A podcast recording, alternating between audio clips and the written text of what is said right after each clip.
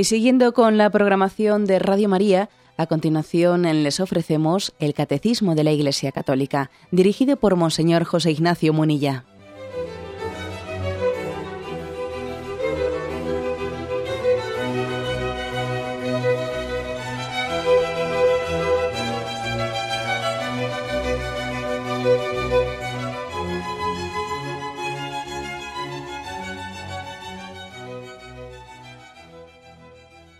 Cordial saludo a todos los oyentes de Radio María.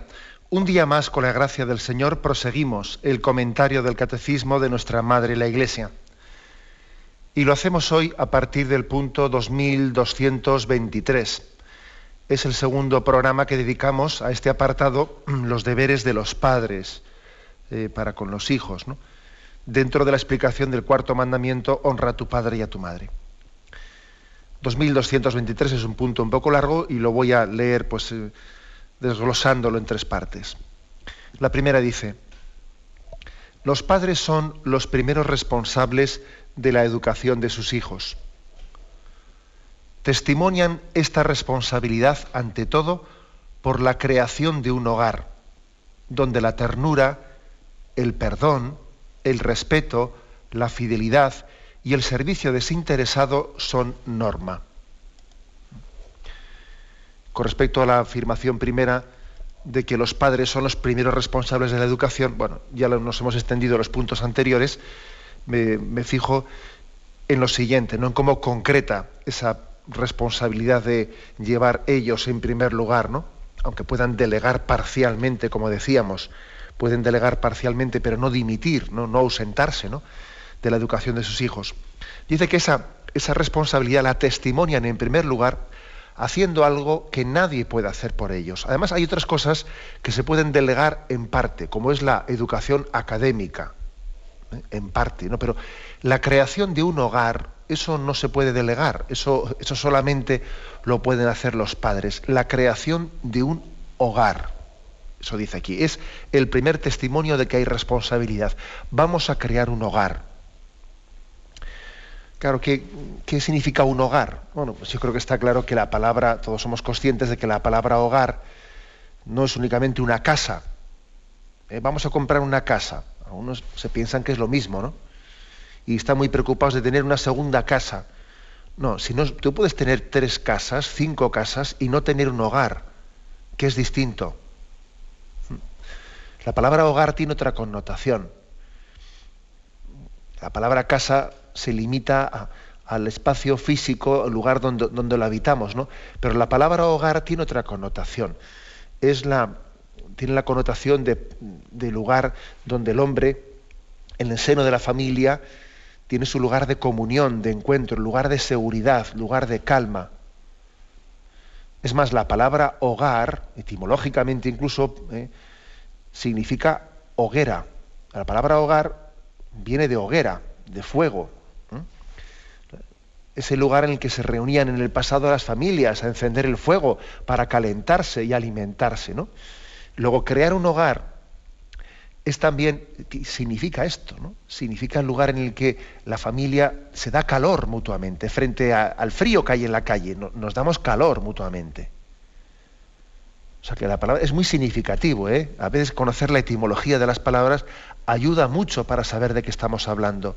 La palabra hogar u hoguera sitio donde se enciende el fuego, generalmente de madera, en una casa, eh, y proviene de ese vocablo latino eh, focaris que, está derivado de, focus, de, fuego.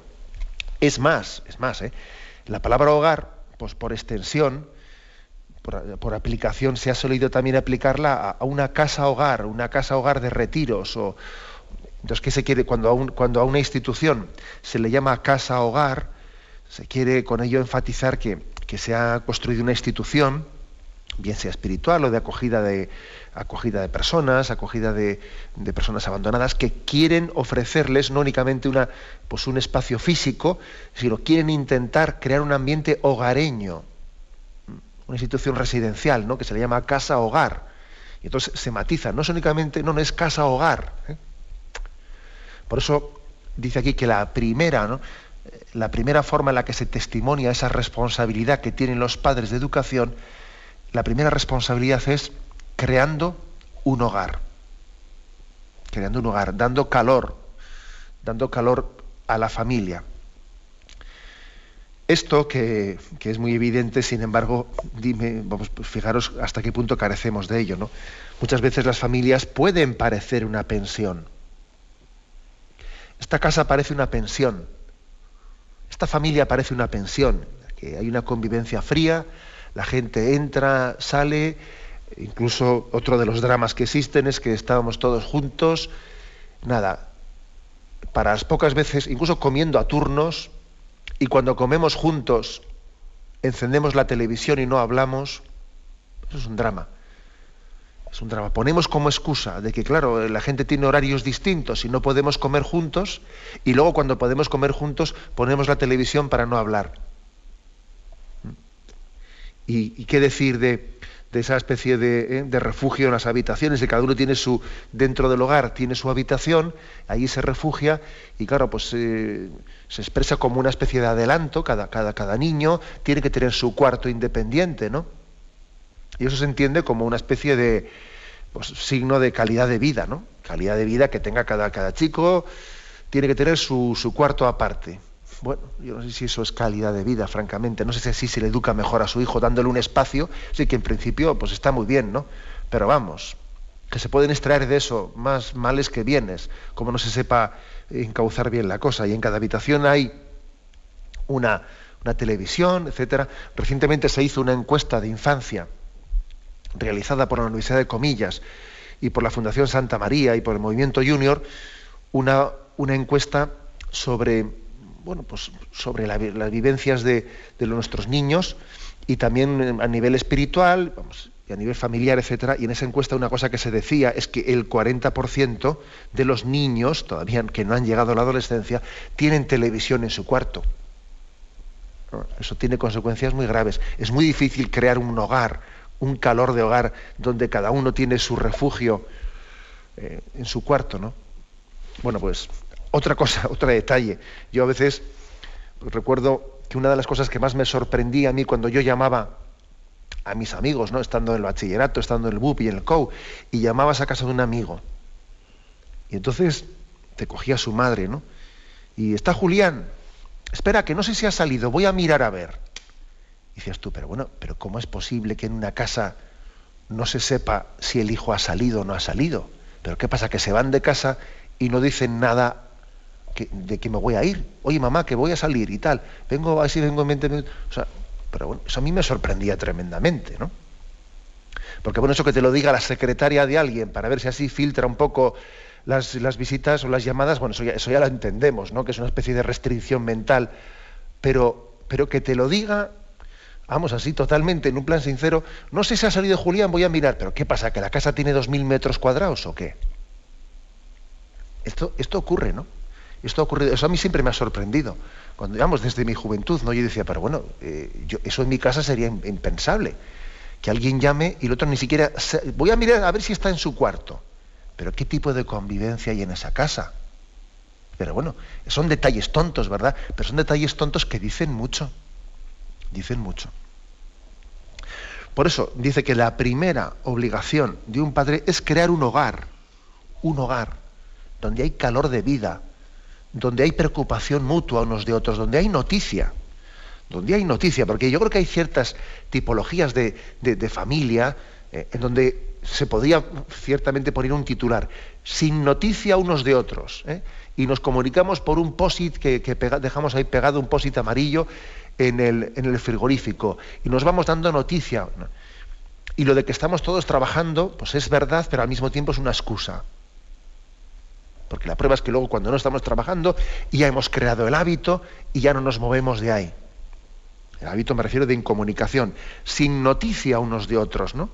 Sin noticia mutua. Sería una buena forma, ¿no? De, de poder definir eh, cierto modelo de familia desintegrada, donde hay casa, pero no hay hogar donde estamos preocupados de, comprar una segunda casa en no sé qué sitio, cuando todavía no hemos creado el primer hogar. Déjate de buscar una segunda casa. Si te falta un hogar, que es distinto. Bueno, pues esta es la, la, afirmación que hace el catecismo, que me parece, me parece que tiene toda la actualidad. ¿eh? y toda la y, yo creo también la fuerza de cuestionarnos. Vamos a ver, nosotros hemos creado un hogar, un hogar donde, donde hay calor. Ojo, yo no con esto no estoy diciendo, también existe un peligro, el peligro de entender eh, eso que es un lugar donde, donde tenemos calor, donde tenemos el fuego en el que nos alimentamos, puede tener también un riesgo, ¿eh? el riesgo de, pues de que nos encerremos nos encerremos para sentirnos bien dentro de la familia y nos aislemos de la sociedad. No, la, la familia está llamada también a hacerse presente en la vida social y a ser célula, una célula básica de la sociedad. También ese podría ser un riesgo, ¿por qué no vamos a decirlo? ¿no? Como si la familia fuese más que un hogar, pues una mesa camilla, una mesa camilla de esas que tiene el fuego de abajo, que estamos todos a gusto y ahí nos refugiamos todos. No, un hogar no es, una mesa camilla. También ese riesgo puede existir. Especialmente en estos momentos en los que al haber pues, un ambiente tan secularizado y un ambiente tan hostil, pues uno dice, mira, me voy a, voy a dimitir de, mi presencia en la familia y me meto dentro del fuego del hogar, que eso ya más que un fuego del hogar, acaba siendo una mesa camilla en la que estoy a gusto, y dimito de mis presencias, ¿no? De mis presencias que como padre y como madre debo de tenerlas. Pues en el APA del colegio, en este sitio, en la parroquia, en el otro lugar. O sea, ojo con, con no desquiciar, pues está enfatizando en exceso ese fuego del hogar hasta hacerlo eh, pues un lugar, eh, yo diría, de, absentismo de, nuestra, de nuestro deber de presencia en la sociedad. Tampoco es eso, ¿eh? tampoco es eso.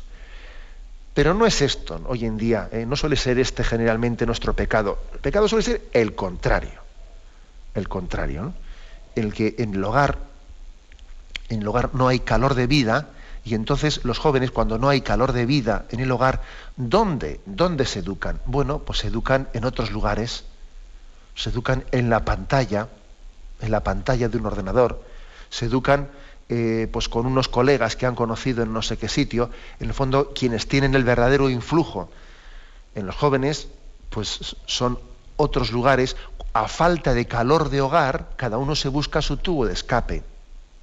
Esto es así. Eh, además es que inconscientemente ocurre. Si uno no tiene un calor de hogar como referente, inevitablemente, ¿no? está buscando compensaciones afectivas aquí y allá y lo busca pues eh, en una amistad que puede ser malsana y, lo busca pues en una realidad virtual que a veces pues está metido en un mundo en un mundo virtual y es curioso yo creo que puede haber muchos jóvenes hoy en día que viven en un mundo virtual delante de una pantalla y viven a medio camino entre estar en un mundo virtual aislados y no salir de casa y luego cuando salen es vamos, una manera totalmente desequilibrada de, ocio en la que uno parece que no vuelve a casa hasta, hasta que está ya caído por el suelo. O sea que o no salgo y estoy refugiado delante de una pantalla, o salgo de una manera desequilibrada. Y parece que no hay punto medio. ¿Y esto por qué ocurre? ¿Porque acaso los jóvenes de hoy en día sean desequilibrados? No, porque falta un calor de hogar, falta un hogar equilibrado y equilibrante. Equilibrado y equilibrante, ¿no? Por eso no es tontería, ¿no? Esto que dice el catecismo, eso de que los padres tienen la responsabilidad de educar a sus hijos, el primer signo en el que se testimonia esto, dice el catecismo, es la creación de un hogar. Tenemos un momento de reflexión y continuamos enseguida.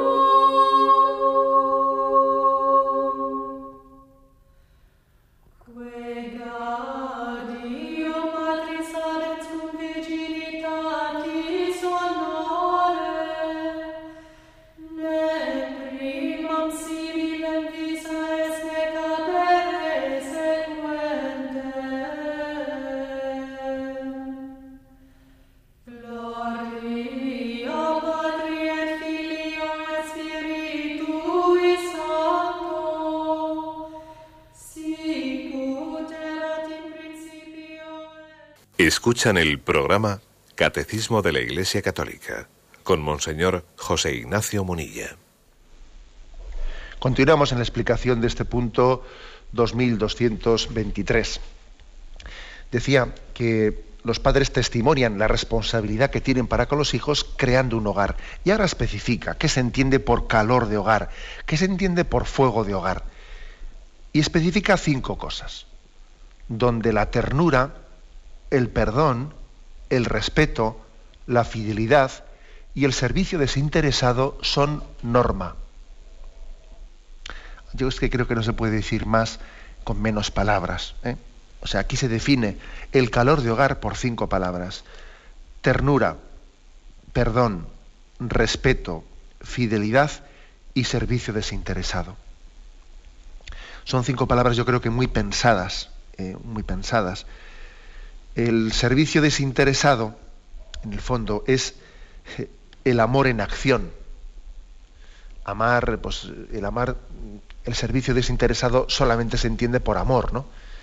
El que, el que está buscando el bien de la persona amada y por eso sirve desinteresadamente, no, no es una especie de contrato, contrato de intereses comunes, no, intereses mutuos, no, yo te, yo te quiero, te quiero a ti Fíjate, y, te voy a servir aunque tú conmigo no lo hagas, porque es así. ¿eh?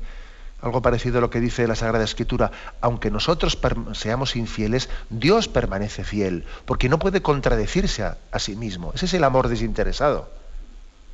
Esto no es un pacto de intereses, no, esto es el amor y se da en la familia, se tiene que dar en la familia, ¿no?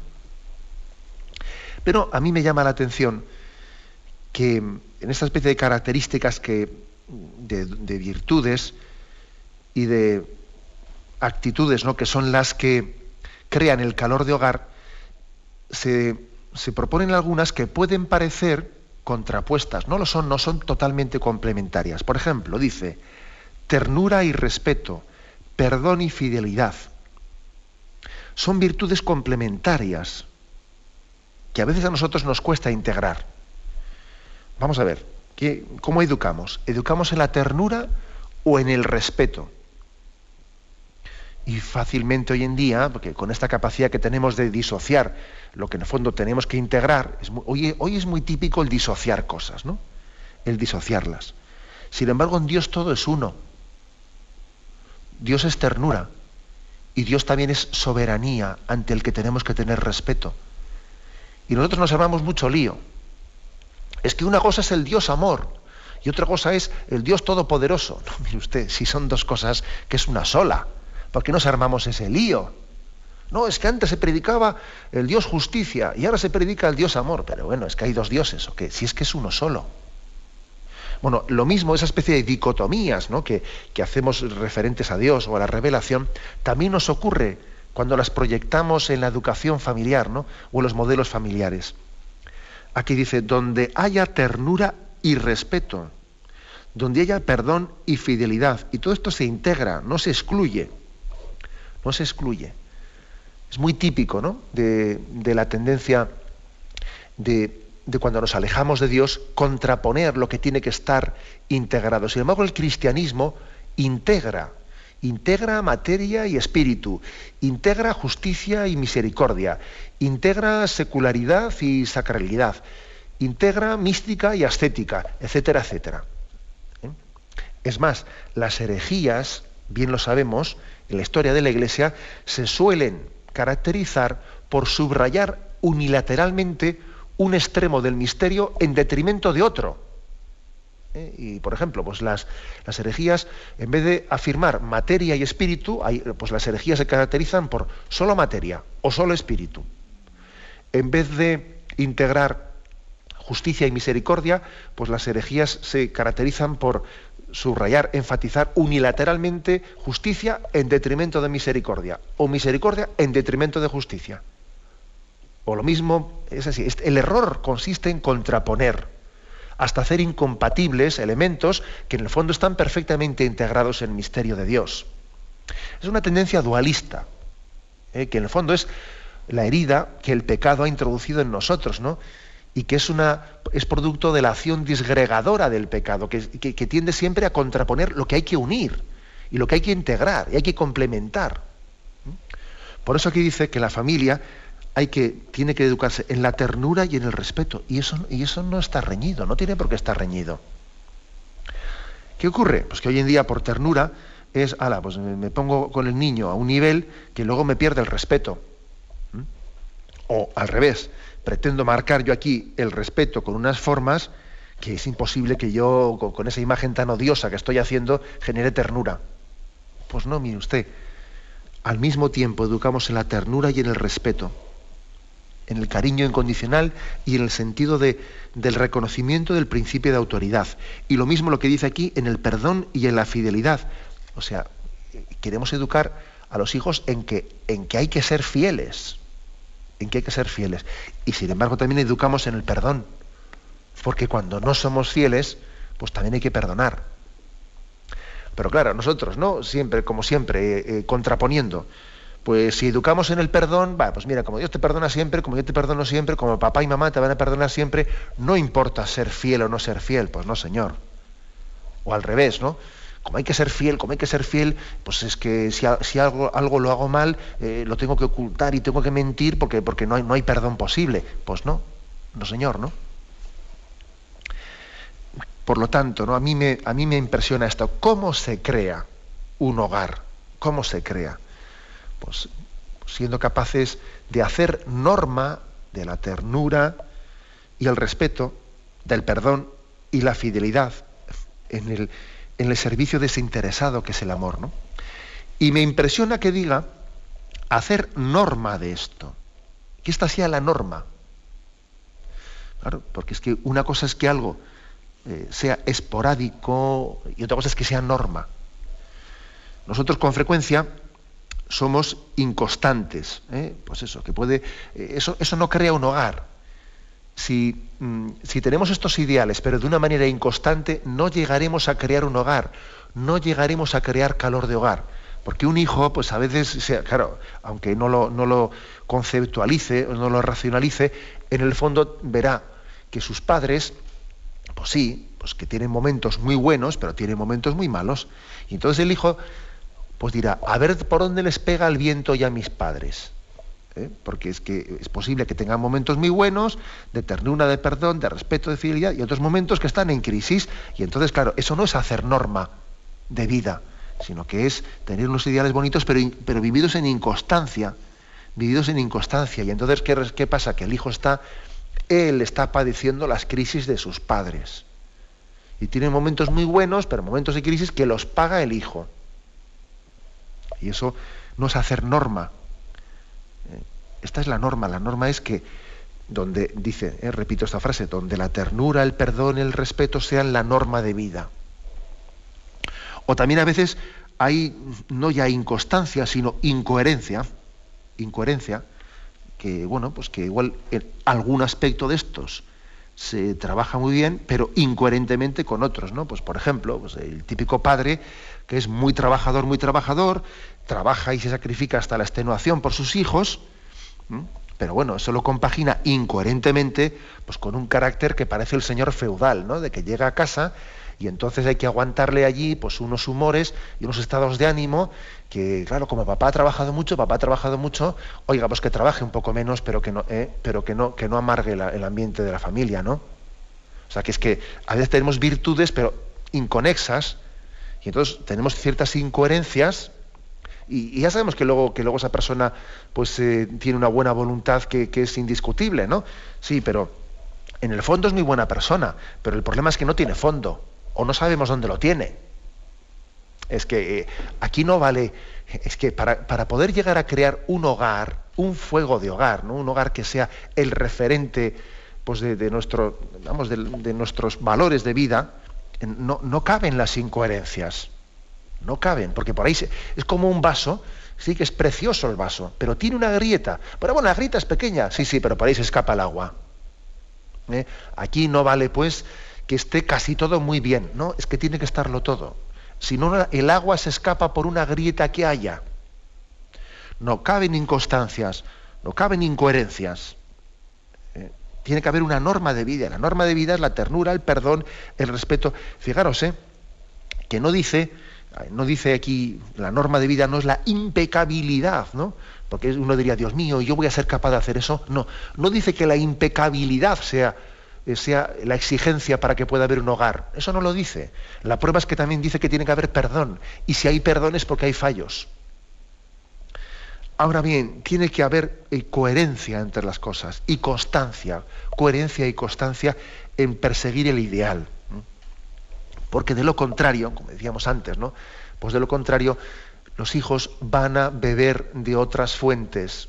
Cuando vean incoherencias, cuando vean inconstancias, ¿no? Van a buscar otras, otras fuentes. Porque existe una cultura que se les puede llegar a hacer muy omnipresente y omnipresente a través de medios de comunicación, a través de influjos culturales, a través del complejo que pueden llegar a crear la imagen en ellos. Por eso es, es importantísimo, ¿no? El que tengamos ese don, el don de crear ese calor de, de hogar en el seno de las familias. Tenemos un momento de reflexión, continuamos enseguida.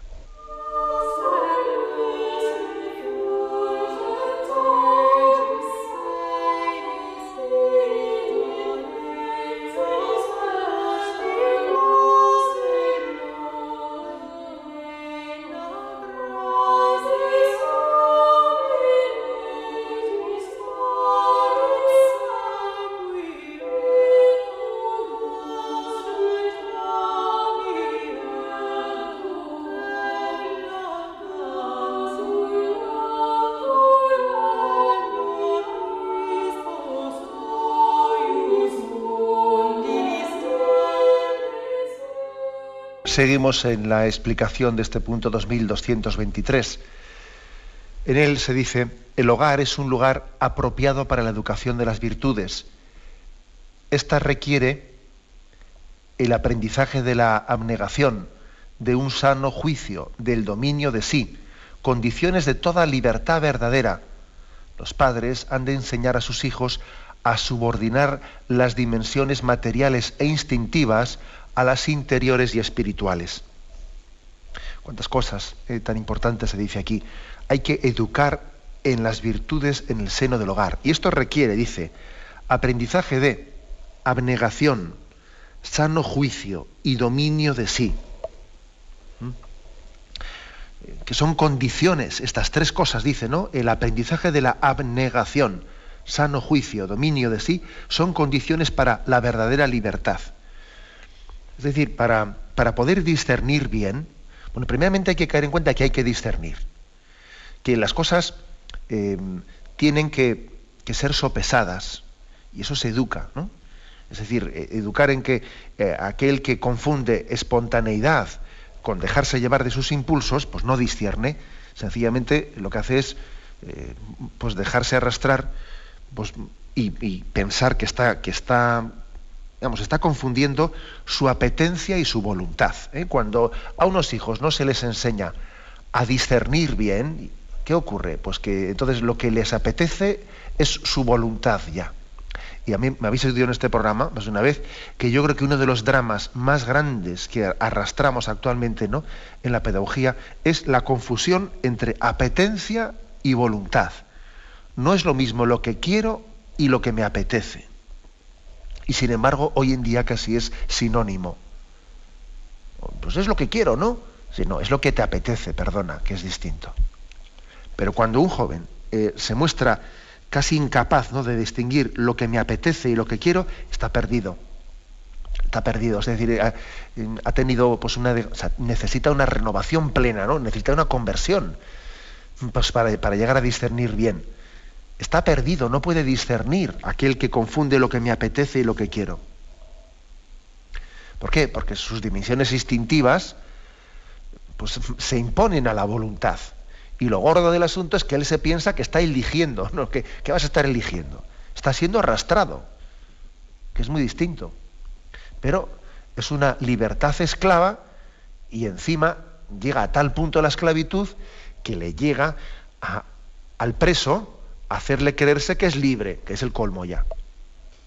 ¿Se imagináis una, un preso que está en una celda y en la celda eh, pues adornan todas las paredes pues con bosques, con paisajes preciosos de montes altos, etcétera, y el preso se llega a pensar que él está en ese espacio libre, pero que, eso, todo eso es engaño, que es un espejismo, que estás en una cárcel. Pero claro, como te la han adornado de unos paisajes bonitos, tú vas y te crees que eres libre. Algo así ocurre hoy en día, ¿eh? Si me permitís esta imagen, que ya sé que es así igual un poco simplista, pero si me permitís la imagen.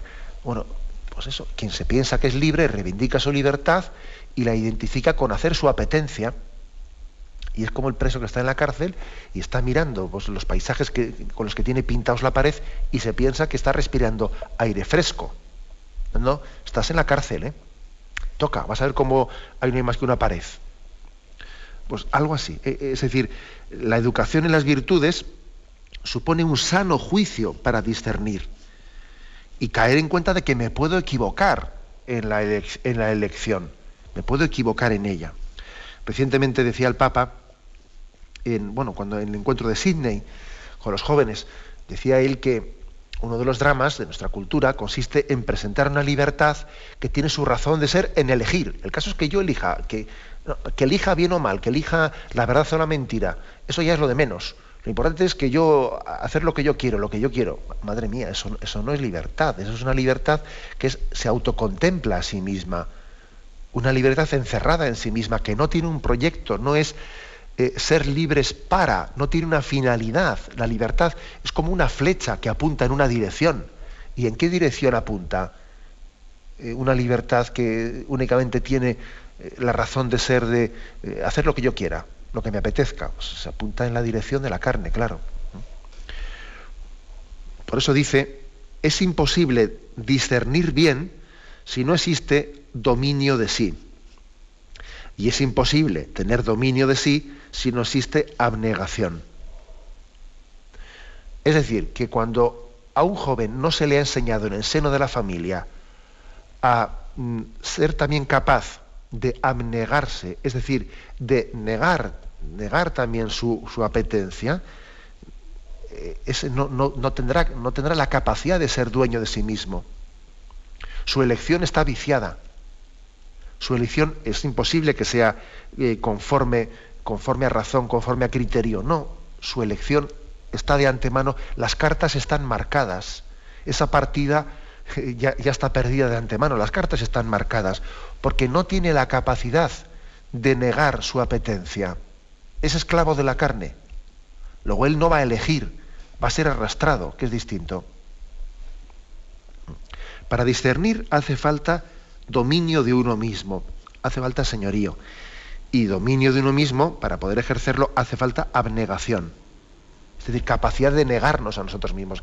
Es más, de vez en cuando conviene ejercitarse en una mortificación voluntaria, en voy a negarme algún capricho, voy a negarme algo, que aunque pueda ser legítimo, conviene que también sepa negarme de vez en cuando, ¿no?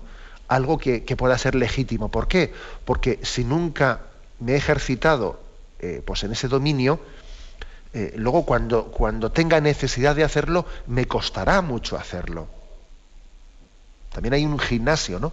Un gimnasio de vida espiritual, eh, que consiste también en, eh, en, que de vez en cuando tengamos la capacidad de negarnos algo, para que llegado el momento en el que entre en un, en, un, discernimiento, tengamos que desprendernos de algo que ejerce sobre nosotros un influjo grande de atracción, con un peligro de esclavitud grande, nos hayamos capacitado para negarnos tal cosa. Son estas son condiciones de la verdadera libertad, dice. Y si no, no hay verdadera libertad. Si no te piensas tú que eres libre, pero en el fondo eh, sabemos todos lo que vas a elegir, ¿sabes? Cuando alguien no tiene esa capacidad de negación y discernimiento, sabemos seguro lo que va a elegir. A ver, ¿qué va a elegir? ¿Ir el domingo a misa o no ir? Pues ya sé lo que va a elegir, no ir, quedarse en la cama. ¿Y cómo sabe? ¿Y cómo lo sabías? Hombre, no hay que ser muy inteligente para saberlo, porque sé que en él, que no tiene ninguna capacidad de abnegación y de dominio de sí mismo, lo que va a mandar pues es la pereza, la ley del mínimo esfuerzo, etc. ¿Y qué va a elegir? Va a elegir, es, es que sabemos lo que va a elegir alguien, es totalmente predecible, vamos, ¿no? lo que va a elegir quien no tiene capacidad de abnegación ni dominio de sí. Entonces dice que hay que tener la capacidad de subordinar las dimensiones materiales e instintivas a las interiores y espirituales, capacidad de subordinarlas, ¿no? Es decir, lo instintivo tiene que estar sujeto a la voluntad y la voluntad sujeta a la razón y la razón iluminada por la fe. O sea, hay una escala en el hombre, una escala en la que eh, las dimensiones del hombre están unas integradas en las superiores. Y lo instintivo tiene que estar supeditado a lo afectivo, lo afectivo a la voluntad, la voluntad a la razón y la razón iluminada por la fe. Ese es el orden, ese es el, el hombre equilibrado. Lo contrario es un pequeño desastre. Cuando resulta que es eh, la razón está supeditada a la voluntad y la voluntad está supeditada eh, a los afectos y los afectos están, están dependientes de, lo instintivo. Pues es que entonces el hombre no tiene señorío. Tú no te conduces en la vida, eres arrastrado por ella. Bueno, pues como veis, se habla de la familia como escuela de educación de las virtudes. ¿no? Seguimos adelante en este punto 2223 que estamos leyendo por partes. Es una grave responsabilidad para los padres dar buenos ejemplos a sus hijos. Sabiendo reconocer ante sus hijos sus propios defectos, se hacen más aptos para guiarlos y corregirlos. Aquí vienen dos, dos textos que ahora concluiremos con su lectura. Pero uno dice, qué importante es ¿no? Eh, el que los hijos tengan un referente en el ejemplo de sus padres, que se sientan eh, sanamente orgullosos de ellos. ¿no? Lo normal, lo natural ha sido que los niños pues, hayan tenido pues, la referencia porque mi papá, porque mi papá no sé qué, y, los han idealizado. ¿no? Esa, esa, tendencia que tiene el niño a estar tan orgulloso, tan orgulloso de su padre y de su madre que los idealiza, ¿no? No hay, no hay un papá y una mamá más buenos en el mundo que el mío, ¿no? Bueno, eso, eso es normal, pero hoy en día eso va siendo menos frecuente va siendo menos frecuente que, que el niño tenga su ídolo en su padre, ¿no? O en su madre. ¿Por qué? Porque parece que se ha, construido otros ídolos, ¿eh? otros ídolos que están fuera de la familia, otros referentes que están fuera. Eh, pues puede ser, yo qué sé, pues en, los dibujos animados, en lo otro, en lo otro, ¿no? Esto es un, un aspecto muy concreto, ¿no? Pero que a mí me llama la atención, que hoy en día los niños no tienen eh, lo que nosotros tuvimos, que también tenía sus peligros, ¿eh? lo nuestro. No voy a decir que no, porque eso de que nosotros idealizásemos tanto, ¿no? Eh, nuestros padres, pues pensando que, que, eran impecables, luego cuando veíamos también algún defecto concreto en ellos, existía el riesgo de que se nos viniese abajo. ¿eh? Pues esa especie de idealización que habíamos hecho. Riesgos tenía, pero, pero partía de algo muy importante, y es que nosotros teníamos un referente, un referente de nuestros padres testimonial muy grande. Sin embargo, en esta posmodernidad en la que estamos ahora, en esta cultura de posmodernidad, eh, pues parece que bueno, pues uno no se siente orgulloso de nadie, no se siente orgulloso de nadie, o en todo caso de ídolos que nos hemos creado externos a nosotros. ¿Esto qué quiere decir? Que los padres eh, pues tienen que vivir una especie de, de, angustia, que, es que casi no tiene que renunciar a ser padre y madre, porque claro, eh, mi hijo tiene que, eh, tendría que ver teóricamente una impecabilidad en mi vida y que si uno no es perfecto no puede ser padre y madre. Pues no, no quiere decir eso. No quiere decir eso.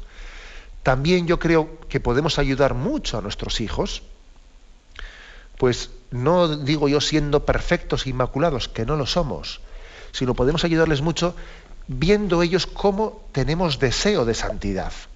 Deseo. Y no somos santos, pero estamos camino de serlo.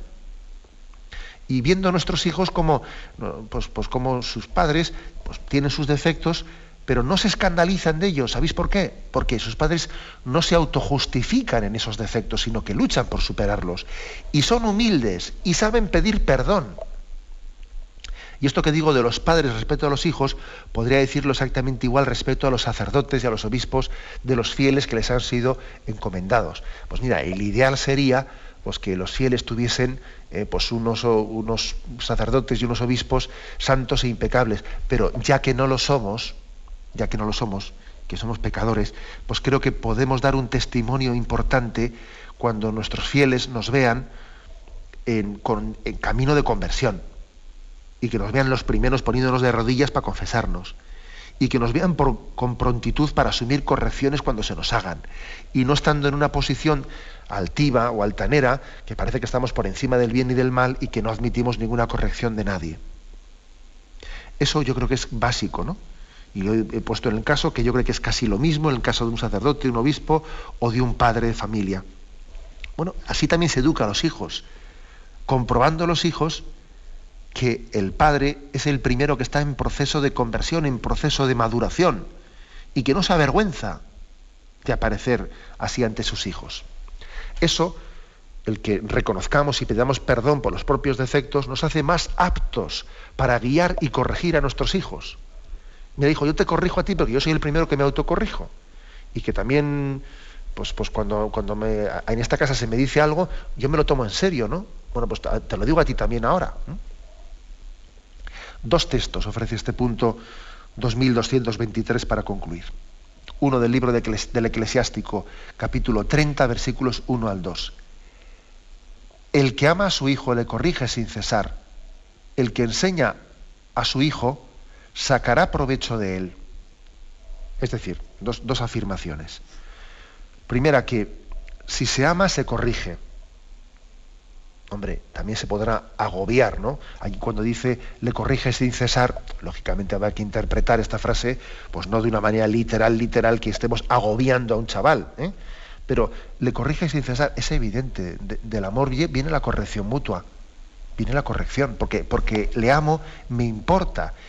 Y además, cuando no hay corrección suele haber crítica, ¿eh? Y en la familia no hay crítica, hay corrección, que es distinto. Y dice también, el que enseña a su hijo saca provecho de él. O sea que una cosa que tiene un padre, un padre y una madre, es la capacidad no sólo de corregir al hijo, también de aprender del hijo. Por supuesto que hay cosas que podemos aprender de un hijo, muchas cosas, eh, que vamos aprendiendo de ello. ¿no? Yo, lo he visto mucho en, en la vida sacerdotal, que se aprenden muchas cosas de los fieles que son un don de Dios para, para nuestra madurez. No, lo mismo son los hijos para los padres. Y el último texto es Efesios 6:4. Dice, Padres, no exasperéis a vuestros hijos, sino formadlos más bien mediante la instrucción y la corrección según el Señor. ¿Mm? Aquí llama la atención sobre decir, ojo, no exasperes, forma, da criterios. ¿eh? Lo digo porque también existe a veces la bronca por la bronca, el mal ambiente por el mal ambiente, los morros largos y que, o sea, le, estoy, le estoy demostrando a mi hijo que estoy a disgusto con él, eh, que, no he, que no he asumido lo que ha ocurrido, que le estoy, se lo estoy reprochando con actitudes y con portazos y con morros largos y tal. Sí, pero eso, eso ¿para qué sirve? Vamos a ver. ¿eh? El derecho al pataleo sirve para muy poco. ¿eh? El que yo esté en, pues en mis actitudes, en, mis, en, mi forma de no hablarme, o sea, retiro el saludo, o estoy pegando gritos y tal, ¿eso, eso para qué sirve? Lo que hay que hacer es, como dice Efesios 6.4, sino no os asperéis a vuestros hijos, sino formadlos más bien mediante la instrucción y la corrección. Menos broncas, ¿eh? menos broncas y más criterios. Y más criterios concretos. O sea, voy a pensarme bien lo que le voy a decir al chaval y le voy a decir dos o tres cosas que son importantes. Menos broncas y más criterios de educación.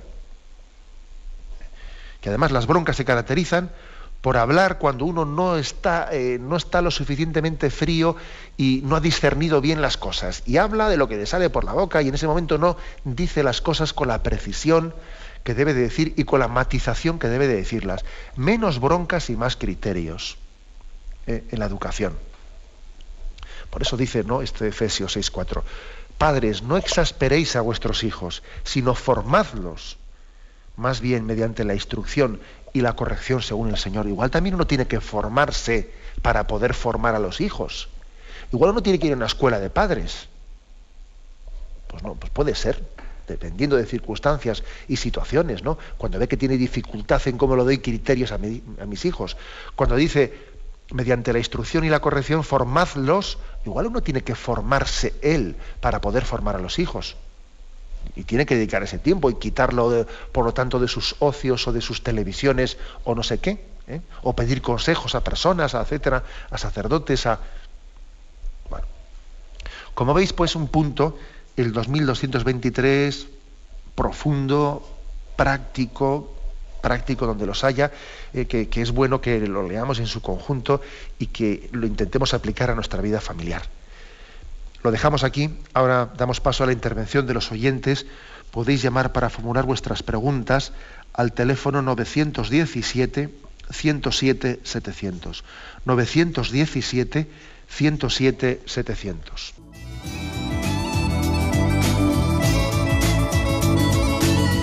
¿Le gustaría tener sus programas favoritos de Radio María en CD o DVD? Ahora es posible.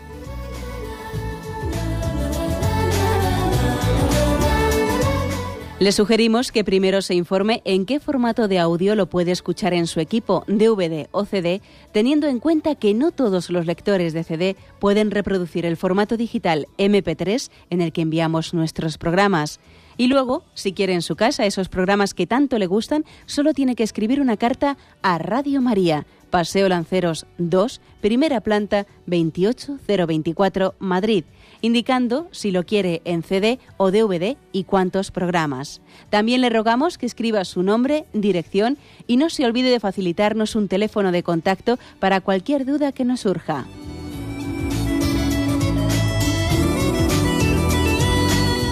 Radio María, más cerca de usted.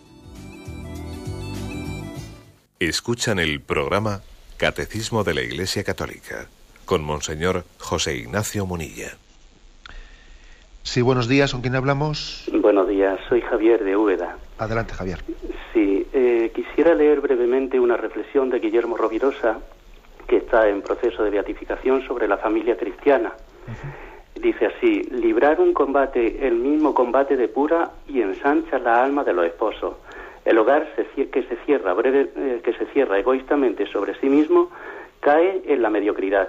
Pero aquel hogar que permanece abierto a todo y a todos interesándose en la felicidad ajena tanto como en la propia, gana cada día una nueva batalla en los combates del Señor. Era simplemente comentarle esto. Muchas gracias. De acuerdo, que en el fondo esta cita que nos ha hecho el, el autor, ¿no? Pues de Guillermo Rovirosa, esta cita incide lo que hemos dicho antes, de que el calor de hogar no tenemos que confundirlo con la mesa camilla, ¿eh? en la que de alguna manera dimitimos de nuestra presencia en la, en la vida social y dimitimos de que también la, la familia sea fermento para, eh, para, hacerse presente pues, en nuestra parroquia, en el colegio y pues, en la vida social. Adelante, vamos a un siguiente oyente. Buenos días. Buenos días, ¿con quién hablamos? A ver, adelante. Mire, soy una, una madre, una abuela de familia. bueno, yo tengo una hija que es, el, matrimonio es una auténtica familia. Ellos, mm, como diría yo, eh, no se acuestan si te llega el padre del trabajo, porque rezan todos juntos. La pequeñita con un año ya decía amén. Si salen a la calle es porque van con los hijos. Eh, el, pequeño, el mayor, con siete años, ya era monaguillo de una parroquia. O sea que es la auténtica familia, familia. Si se tienen que pedir perdón, incluso el padre o la madre le pide perdón a los niños si se han, si se han portado mal entre ellos. O sea que es algo admirable. Me han dicho que no me extienda mucho, pero es que es para estar media hora hablando de la familia esta.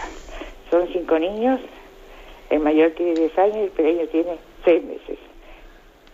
Bueno, pues, Eso es todo lo que le quería decir, monseñor. Gracias. Bueno, pues adelante, de acuerdo. Pues también le damos gracias a Dios, por supuesto, ¿no? Por supuesto que existen muchas familias así y aunque lo que más eh, resalta y, y, es objeto de nuestros comentarios, pues son tantas familias eh, rotas y desintegradas y desestructuradas, aunque a veces eso suele ser ¿no? lo que más eh, ocupa nuestros comentarios, es de justicia afirmar que existen muchísimas familias ¿no? que son ejemplares y están siendo pues, transmisoras de, pues, de ese calor de hogar al que nos referíamos. Adelantamos, pasa una siguiente llamada. Buenos días. Hola, buenos días. Sí. Mire, bueno, yo soy una madre de 32 años y bueno, pues he emigrado aquí a España y bueno, eh, estoy perdiendo casi a mis hijos. Cada día pues les llamo, bueno, siempre le estoy llamando yo y tengo dos años así desde que tuve una nueva relación aquí, entonces pues mis hijos están, deshechos por una parte y por otra parte pues lo que les importa más es el dinero antes que que yo como madre. Entonces me siento muy mal, he acudido mucho a las iglesias, pero no, no tengo ninguna forma de, de llegar, no sé cómo hacerlo. Yo soy muy joven también, a pesar de todo, mis hijos tienen 13 años, 14 y 12. De acuerdo, pues mire, le, le, voy a aconsejar, le voy a aconsejar que igual que se acerque usted eh, a algún sacerdote, a un director espiritual, eh, yo creo que sería importante que usted tuviese esa cercanía, porque lo que usted me, me, habla pues es muy delicado como para que yo lo despache en dos minutitos aquí en una consulta. Yo creo que sería bueno que usted tenga esa cercanía espiritual con un sacerdote que haga un discernimiento profundo en su vida, ¿no? Porque mire usted, claro, usted viene a España y por, y por intentar sacar un, pues bueno, sencillamente por estar económicamente mejor respaldados, claro, los, niños se quedan allí. Viene usted aquí y, y, comienza una nueva relación con otra persona que no es su marido. Y dice uno, madre mía, entonces hemos mejorado nuestra situación, la hemos mejorado. Por tener más dinero, por tener económicamente pues, las cosas más resueltas, eh, la situación la hemos mejorado o la hemos empeorado. Ahora mis hijos resulta que sí tienen más dinero, pero resulta que tienen, tienen que ver eh, la figura de una madre, pues que también se ha buscado su compensación afectiva con otra persona, pues porque estoy sola y aquí en España yo también como lleno mi vida y, y entonces, madre mía, yo creo que sería bueno que usted también delante del Señor haga un discernimiento pues, detenido de las cosas. ¿no? Yo le aconsejo que busque un director espiritual y que abra su corazón de par en par, ¿no? como lo ha hecho aquí. Pero hay mucho de qué hablar, evidentemente, ¿no? Y, creo que también, pues igual es un momento de gracia. Usted dice además que ha visitado muchas iglesias, que ha rezado. Eso quiere decir que se está cuestionando, ¿no? Que usted se cuestiona si, si, si bueno, si merece la pena, ¿no? Si, si está usted caminando por el camino correcto. Luego, ese cuestionamiento que tiene, llévelo a una dirección espiritual cercana. Se lo aconsejo de corazón. Además vamos a rezar por usted para que pueda encontrar un pastor de almas, un sacerdote que le dé luz para concluir este discernimiento. Adelante, damos paso a una, una, última llamada. Buenos días, ¿con quién hablamos? Buenos días, Buenos días. Eh, con Salvador de Lanzarote. Adelante. Eh, monseñor, mmm, perdone la voz porque estoy un poco, un poquillo ronco. Mm, lo primero que quiero decirle es la eh, gracias por su testimonio, pues por brindarnos cada día todas las cualidades que he recibido del Señor des, desinteresadamente y estar pues enseñándonos mucho. Quisiera simplemente que me repitiera, porque lo he perdido un poco, el orden de los de, de, lo instintivo a lo afectivo, lo afectivo a la razón, la razón a la voluntad, algo así que ahí me he perdido un poco, si tiene la bondad un poco sí. de matizarlo y, sí. y, aclararlo un poquillo. Sí, muchísimas gracias. Bueno, pues vamos a ver, yo lo que he dicho, además lo he dicho, pues la verdad, pues un poco así a bote pronto, que seguro que se podría matizar más, pero bueno, yo lo que he dicho es que dentro ¿no? de, una, de, una educación estructurada dentro de nosotros, lo instintivo, tiene que estar supeditado a lo afectivo. ¿eh? Eh, y lo afectivo tiene que estar supeditado a la voluntad. Y la voluntad tiene que estar supeditada e integrada en la razón. Y la razón tiene que estar supeditada e integrada en la fe, ¿no? a la luz de la revelación. Y creo que esto es, por lo tanto, ¿no? pues la imagen del hombre maduro. Lo instintivo, o lo emotivo también a veces se llama instintivo emotivo, lo instintivo emotivo se integra en lo afectivo, lo afectivo en la voluntad, la voluntad en la razón y la razón en la fe. ¿eh? Imagen de un hombre maduro. Bien, me despido, nos despedimos, deseando que también eh, el día de mañana podamos continuar a partir del punto 2224. La bendición de Dios Todopoderoso, Padre, Hijo y Espíritu Santo, descienda sobre vosotros. Alabado sea Jesucristo.